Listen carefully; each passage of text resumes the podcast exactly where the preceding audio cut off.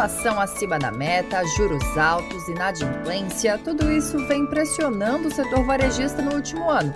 As empresas vêm patinando com a diminuição no poder de compra do brasileiro. Os investidores pessoa física costumam ficar de olho nelas, mas uma ação do setor está trazendo mais olhares ultimamente, principalmente depois dos resultados do quarto trimestre de 2022. Será se vem um futuro mais promissor por aí?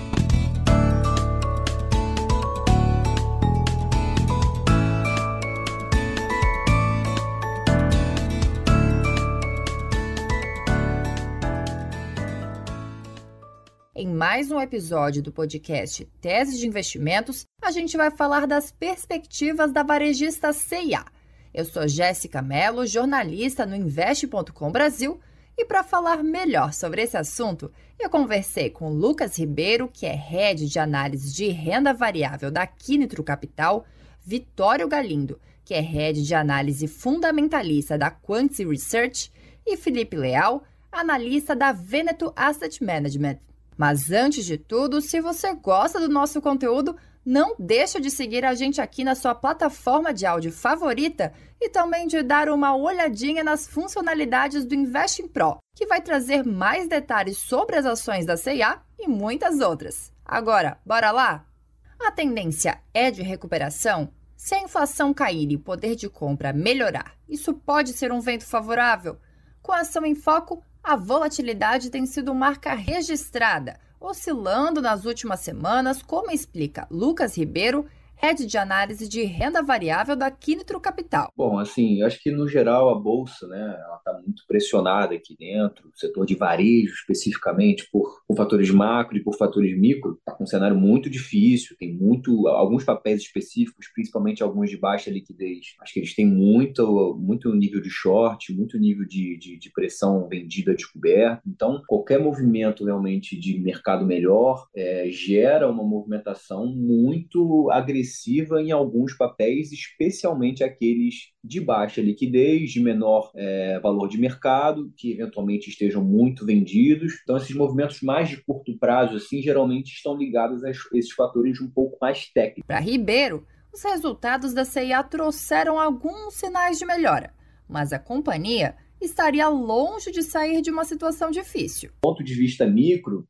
é, a CIA ela passou por uma recuperação nesse, né, nessa fase pós-pandemia. Você teve nesse período assim esse cenário macro que, que veio, essa puxada muito forte de juros, que está demandando um, um, ajuste muito forte na empresa. Né? Então, a gente vê, por exemplo, na parte de despesas, uma necessidade de segurar despesas, de segurar investimento, uma necessidade de ser muito mais atento a nível de precificação, de recuperação de margem bruta, de segurar capital de giro, tudo isso para preservar caixa. Essa é a grande palavra do momento. E preservar caixa no momento onde o juro está tão alto é muito importante. A CIA precisaria, na visão da Quinetro, de um ajuste estrutural para acompanhar a concorrência devido a transformações importantes no varejo em infraestrutura, logística, suprimentos e gestão de estoque. E a história que ela veio contando, né, que ela apresentou ao mercado naquele momento, era de uma empresa que precisava fazer é, ajustes estruturais muito importantes. Você pega uma informação interessante, quando você pega a, a, o quanto que a CIA vende por metro quadrado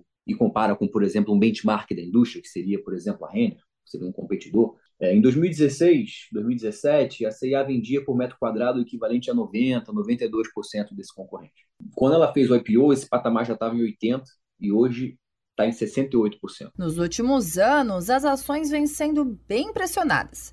Em março de 2023, elas estão aí custando um pouco abaixo dos R$ reais. Mas em junho de 2021, por exemplo, elas estavam custando quase 15 Felipe Leal, que é analista da Veneto, comenta essa queda. Alguns fatores ali preocupavam um pouco os investidores, né? principalmente a questão de geração de caixa ali, que eram empresas passavam um momento de baixa rentabilidade, um capex muito alto, né? Tinha um plano é, de crescimento ali de 20 a 25 lojas ao ano e é, que inclusive foi revisado, né? Já acordo com o momento que a gente vive agora. É, para esse ano ela deve crescer de 5 a 10 lojas no máximo. E assim, dessa forma, né, queimando caixa, começando a aparecer o endividamento, era uma empresa caixa líquida, né, ou seja, tinha mais caixa do que dívida. E agora já não é mais assim, né? É, tornou o, a preocupação dos investidores um pouco maior né, com relação à resiliência né, desse turnaround, vamos dizer assim, né, desse momento de novo crescimento que a empresa é, queria passar, né? Leal acredita que a diminuição com custos com frete foi um dos pontos positivos do balanço da companhia. Né, inicialmente a empresa tinha fornecedores logísticos é, que ela tinha basicamente um fornecedor logístico, né, que eram os Correios, depois ela passou a ter 20 fornecedores, viu que não estava dando muito certo e foi ajustando isso, né, de, de forma que agora ela tem um frete é, mais razoável e então, no final das contas, foi basicamente um momento de, de reajuste da companhia e ela começou a sentir esses resultados né, mais fortemente nesse último trimestre. A dinâmica competitiva diante de um cenário macro desafiador é um dos pontos negativos apontados por Leal. E no caso, como ela está exposta ali a, a classes B até D, né? É, e, e, o endividamento familiar está mais alto, a taxa de juros está mais alta, os juros vai começar a bater mais ali é, nesse final de primeiro semestre, né? Como a gente já está começando a ver agora. E então fica um pouco mais complicado assim de entender a dinâmica de crescimento da empresa para esse ano, né? Que é, eu não, pelo menos né, da nossa parte aqui na Ventas, a gente não espera um, um, grande crescimento de volume, talvez até haja um decrescimento nesse ponto. E então essa dinâmica competitiva, assim, no final das contas, pode ser um fator mais difícil, assim, para se estar posicionado na ação. Um possível risco de crédito era um ponto de cautela do mercado, mas o operacional do trimestre tirou a maior parte desse receio, com um resultado positivo na visão de Vitório Galindo, que é head de análise fundamentalista da Quantis. Né, teve um, um, crescimento bom ali no, no top line, na receita. Semi-star sale também veio positivo. Receita bruta, margem bruta. É, até um ponto, acho que bem positivo, foi essa questão da, da margem bruta que eles recuperaram. Eles voltaram aí para cima dos do 50%, algo que eles vinham é, prometendo para o mercado, enfim, estava aparentemente meio difícil de alcançar. Nesse último resultado, eles conseguiram alcançar. Isso acabou se refletindo lá embaixo, né, no, no resultado. Então, é, o EBITDA cresceu 20%, o lucro líquido cresceu 37% no ano, chegando a 212 milhões uh, no quarto trimestre. Níveis de endividamento também indicam bons ventos. Galindo completa que se a companhia conseguir manter as mudanças operacionais, as perspectivas são mais favoráveis.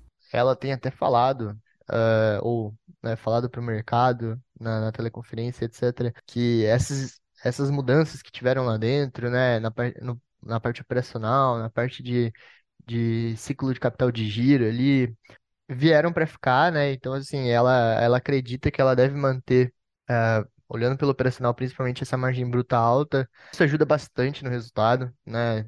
Margem bruta alta, despesas controladas, é, e vendendo, não necessariamente acho que no preço atual a empresa precisa crescer, né? Mas mantendo essa venda, acho que já tá bom. É, se ela conseguir crescer as vendas, ainda fica ainda melhor, né, a situação. E o valuation está atrativo no entendimento de Galindo, e pode haver um momento de inflexão ainda por vir mas boa parte da melhora já veio para o preço. Era um pouco cara a empresa, assim, em termos de valuation múltiplo versus em comparação, né, ao resultado que estava entregando. Uh, então, assim, era muito prometido, não era tudo entregue e o preço estava lá em cima. Uh, eu acho que agora a gente teve uma, uma virada nisso, né, na verdade. O mercado meio que parou de acreditar nas promessas, eles entregaram uh, e o valuation está lá embaixo. Então, acho que a, a situação virou aí, virou bem, tá? Com o cenário ainda incerto, nem a Quantst nem a Quinitro, nem a Veneto possuem recomendação ou posição na companhia.